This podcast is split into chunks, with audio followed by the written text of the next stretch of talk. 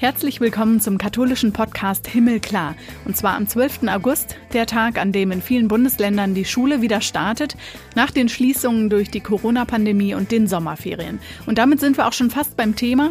Ich bin Kathi Geiger und will mit euch Geschichten erzählen von Menschen im Corona-Alltag. Und diesmal geht es um Kindergärten und Kindertagesstätten. Barbara Eiche ist Leiterin des Kindergartens St. Antonius in Dortmund und erzählt uns, wie es da während des Lockdowns ablief und wie es den Kindern jetzt geht. Ein großer Gewinn, glaube ich, ist, dass die Kinder schneller eigenständiger werden.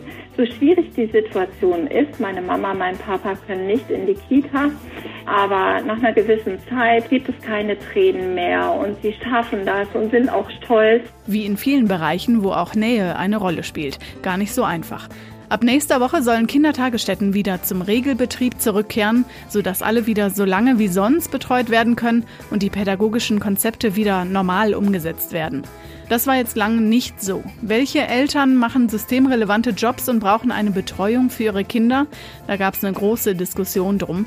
Wie kommen die Kinder mit der Corona-Pandemie klar? Gucken wir uns später mal genauer an.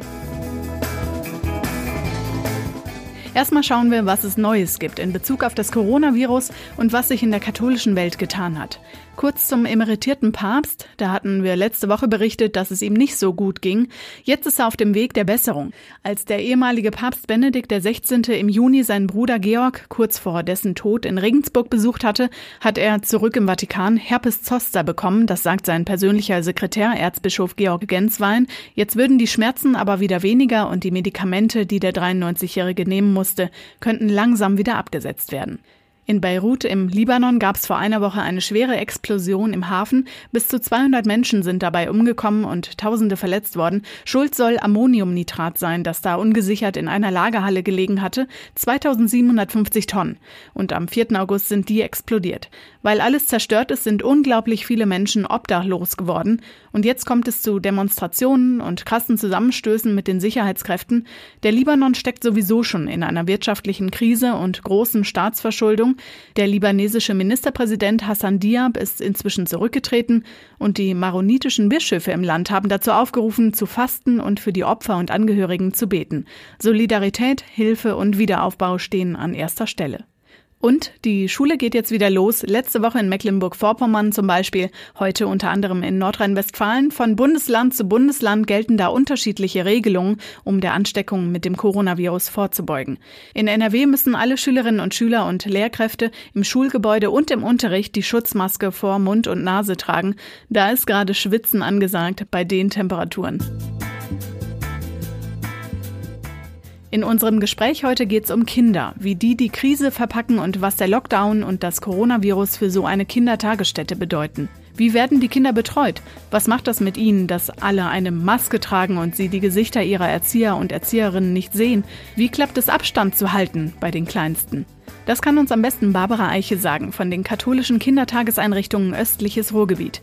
Hallo Barbara. Guten Morgen, Kathi. Du bist Leiterin des Kindergartens St. Antonius in Dortmund in der Nordstadt. Wie war für dich die Corona-Zeit, als der Lockdown kam?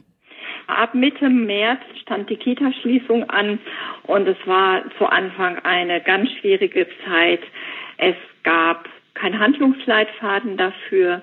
Wir waren völlig auf uns gestellt und äh, es gab täglich oder wöchentlich über unseren Träger Informationen vom Ministerium NRW für Kinder, Familien, Flüchtlinge und Integration. Das waren Fachempfehlungen und wie das Wort Empfehlung äh, heißt, es war ein Handlungsleitfaden, aber eben kein Muss, kein Gesetz, sondern die Ausgestaltung des Ganzen vor Ort blieb eigentlich mir und meinem Team alleine übrig und das war schon sehr schwierig. Heißt, wie setze ich Mitarbeiterinnen ein? Welche Mitarbeiter müssen besonders geschützt sein? Und bleiben halt zu Hause und sind freigestellt. Welche Eltern sind systemrelevant? Das heißt, diese Kinder durften dann in eine Notbetreuung.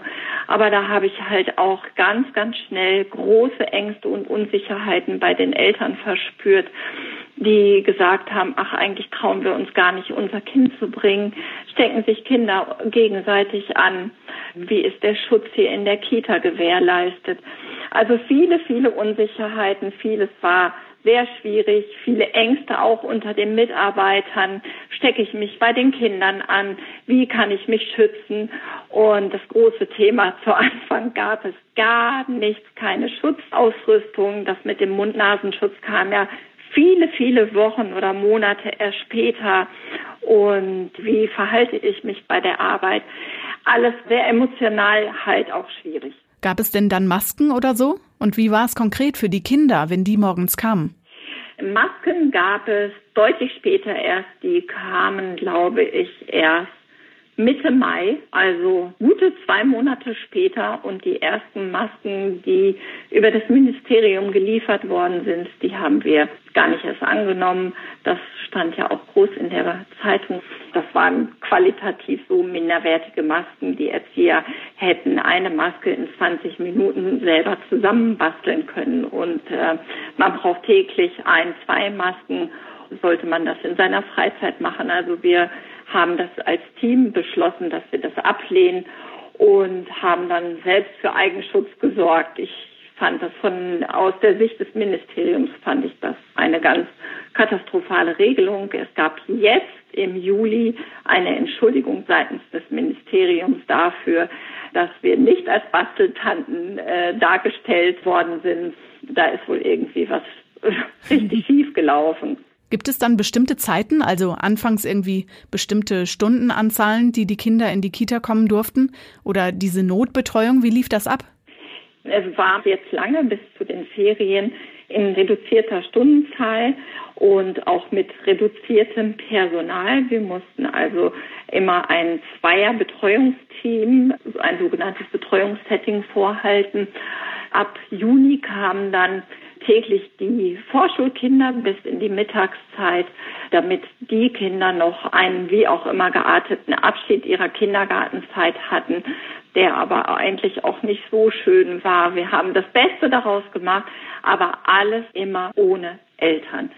Das Dramatische an dieser ganzen Situation ist, wenn man die Presse verfolgt in all den Monaten, es ist ganz viel über die Situation der Familien gesprochen worden, die sicherlich Stress hatten in der Zeit, äh, zum Teil halt berufstätig sind. Wie gestalten sie ihre Kinderbetreuung? Aber es ist unfassbar wenig über die Kinder gesprochen worden und das macht ganz, ganz viel mit den Kindern, die teilweise sogar ein Kindergartenkind mit Mundschutz zum Kindergarten gebracht worden ist und äh, an der Tür auf dem Arm der Mama oder des Papas der Erzieherin weinend übergeben worden ist, weil die Eltern haben ein Betretungsverbot, dürfen nicht in die Einrichtung rein. Also die ja emotionalen Folgen dieses Lockdowns und dieser Zeit danach, die vermögen wir noch gar nicht wirklich abzusehen. Und ich glaube, es macht ganz viel mit den Kindern. Das glaube ich auch. Wie kann man die Kinder denn dann auffangen? Also die Wertevermittlung, es ist eine katholische Einrichtung. Wie klappt das dann trotzdem in so einer Krise? Mit ganz viel positiver Ansprache. Also ein ganz schönes Beispiel ist, wir müssen ja den Kindern auch ganz viele Hygieneregeln äh, beibringen, zum Beispiel dieses ständige Händewaschen, was auch schwierig ist für ein dreijähriges Kind und eine halbe Minute Hände waschen. Und wir singen dabei. Und die Kinder haben Spaß und Freude dabei.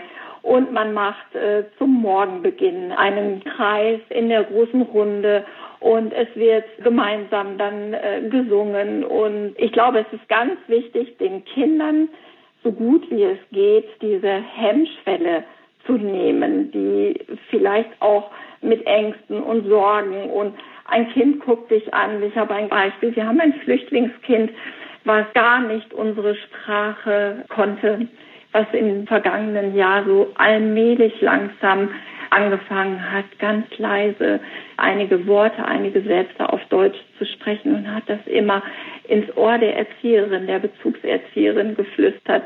Und jetzt war es ganz fremd. Alle tragen Mund-Nasenschutz und traut sich gar nicht mehr an die Erzieherin heran und beobachtet diese ganze Szenerie. Da ist es so wichtig als Erzieherin und das können diese Erzieher hier wirklich auf eine ganz besondere Art und Weise das Kind morgens fröhlich zu begrüßen und zu sagen, ach schön, dass du da bist und ihm immer und immer wieder durch Ansprache ein ganz positives Gefühl zu geben. Und das schaffen wir mit, ja, eigentlich mit täglich ganz viel Freude miteinander. Und zurzeit gehen wir halt ganz, ganz viel nach draußen. Da haben die Kinder sowieso besonders viel Spaß im Sandkasten. Wir sind hier so zwischen Kirche und Kita, ist wie so eine kleine grüne Oase.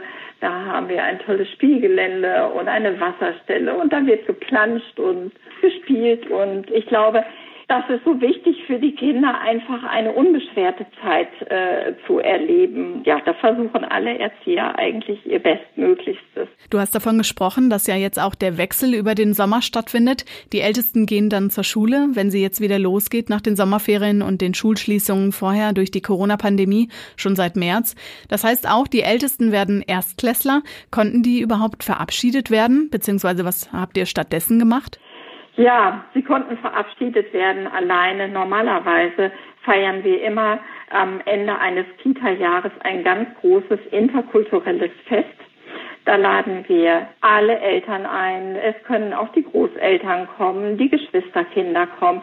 Die Eltern sind sehr stolz darauf. Sie bringen äh, Essen aus ihrem Land mit. Wir haben Eltern Familien aus 17 verschiedenen Nationen und aus Afrika, aus Asien, also auch aus verschiedenen Kontinenten.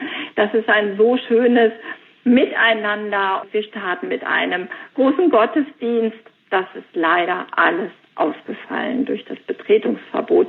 Wir haben die Kinder eingeladen, fand alles auf Gruppenebene statt. Das heißt, elf Volksschulkinder waren da und sie haben über eine tolle Aktion äh, Kinderwünsche ähm, durch den Tatortverein umsonst eine Schultasche, was in diesem Sozialraum ein unsagbarer Segen ist, weil ähm, ich habe es auch schon anders erlebt und da fängt Diskriminierung eigentlich an, wenn den Familien es nicht möglich ist, für eine gute Ausstattung für die Schule zu sorgen, äh, dass ein Kind halt mit einer gammeligen Tasche zur Schule geht. Ich habe auch schon ein Kind mit einer Plastiktüte gesehen und hier haben sie alle einen unfassbar schönen Tornister, der ist dann an dem Tag überreicht worden. Es wurde nochmal ein bisschen gesungen und gespielt. Es gab das Lieblingsessen am Mittag, Pizza und Eis zum Nachtisch. Die Kinder bekommen zum Abschied eine große Mappe mit den gesammelten Bildern und gebastelten Dingen äh, und vielen, vielen Fotos aus den drei Kita-Jahren. Da haben dann auch die Eltern die Möglichkeit, mal durchzugucken, wie waren die drei Jahre, was hat mein Kind alles gelernt und äh, erlebt vor allen Dingen, wer waren die Freunde. Dann hat man die Familien eigentlich an der Tür verabschiedet, äh, draußen verabschiedet, nochmal ein paar nette Worte gesprochen und alles Gute gewünscht alles sehr schwierig, weil äh, natürlich gehören die Eltern mit eigentlich in diesen Rahmen, aber das war halt so leider nicht möglich. Das stand auch in einem tollen Brief an die Eltern. Damit habt ihr das den Familien mit auf den Weg gegeben. Wie ist es denn eigentlich? Ist es ein sozialer Brennpunkt der Dortmunder Norden, wo St. Antonius der Kindergarten ist? Wie ist es da für die, die da jetzt gerade vielleicht sogar auch als geflüchtete Familien ihre Kinder bei euch haben oder einfach mit der deutschen Sprache noch Schwierigkeiten haben, in Corona-Zeiten gelaufen? Das Problem ist, dass all die Kurse nicht mehr stattgefunden haben. Wir haben sehr, sehr viele Mütter, vor allen Dingen auch alleinerziehende Mütter, die jetzt hier Fuß fassen wollen, die zu Sprachkursen oder Integrationskursen angemeldet waren. Die Schulen waren genauso zu wie die Schulen der Kinder auch. Es hat gar nicht stattgefunden. In unserer eigenen Einrichtung, wir arbeiten als Familienzentrum, war mit dem Lockdown auch alles geschlossen. Jegliche Projekte, die äh, unser eigener Sprachkurs, auch die Eltern haben große Defizite. Wir haben Mütter, die Fortbildungen durch Jobcenter machen, Ausbildung im Altersheim, äh, auch ganz schwierig. Die haben halt nicht so die Kenntnisse und die Möglichkeiten über Online-Kurse, das müssen die jetzt alles nach und nach äh, wieder aufholen. Eine ganz, ganz schwierige Zeit. Im Grunde genommen war das für all die Eltern auch genauso für ihre Fortbildung, für das Weiterkommen ein Lockdown wie für die anderen Schüler und die jungen Schüler äh, im Grunde genommen auch. Ganz schwierig ist es für die Mütter, die nicht äh, finanzielle Hilfen durch das Jobcenter erhalten, die das auch gar nicht wollen.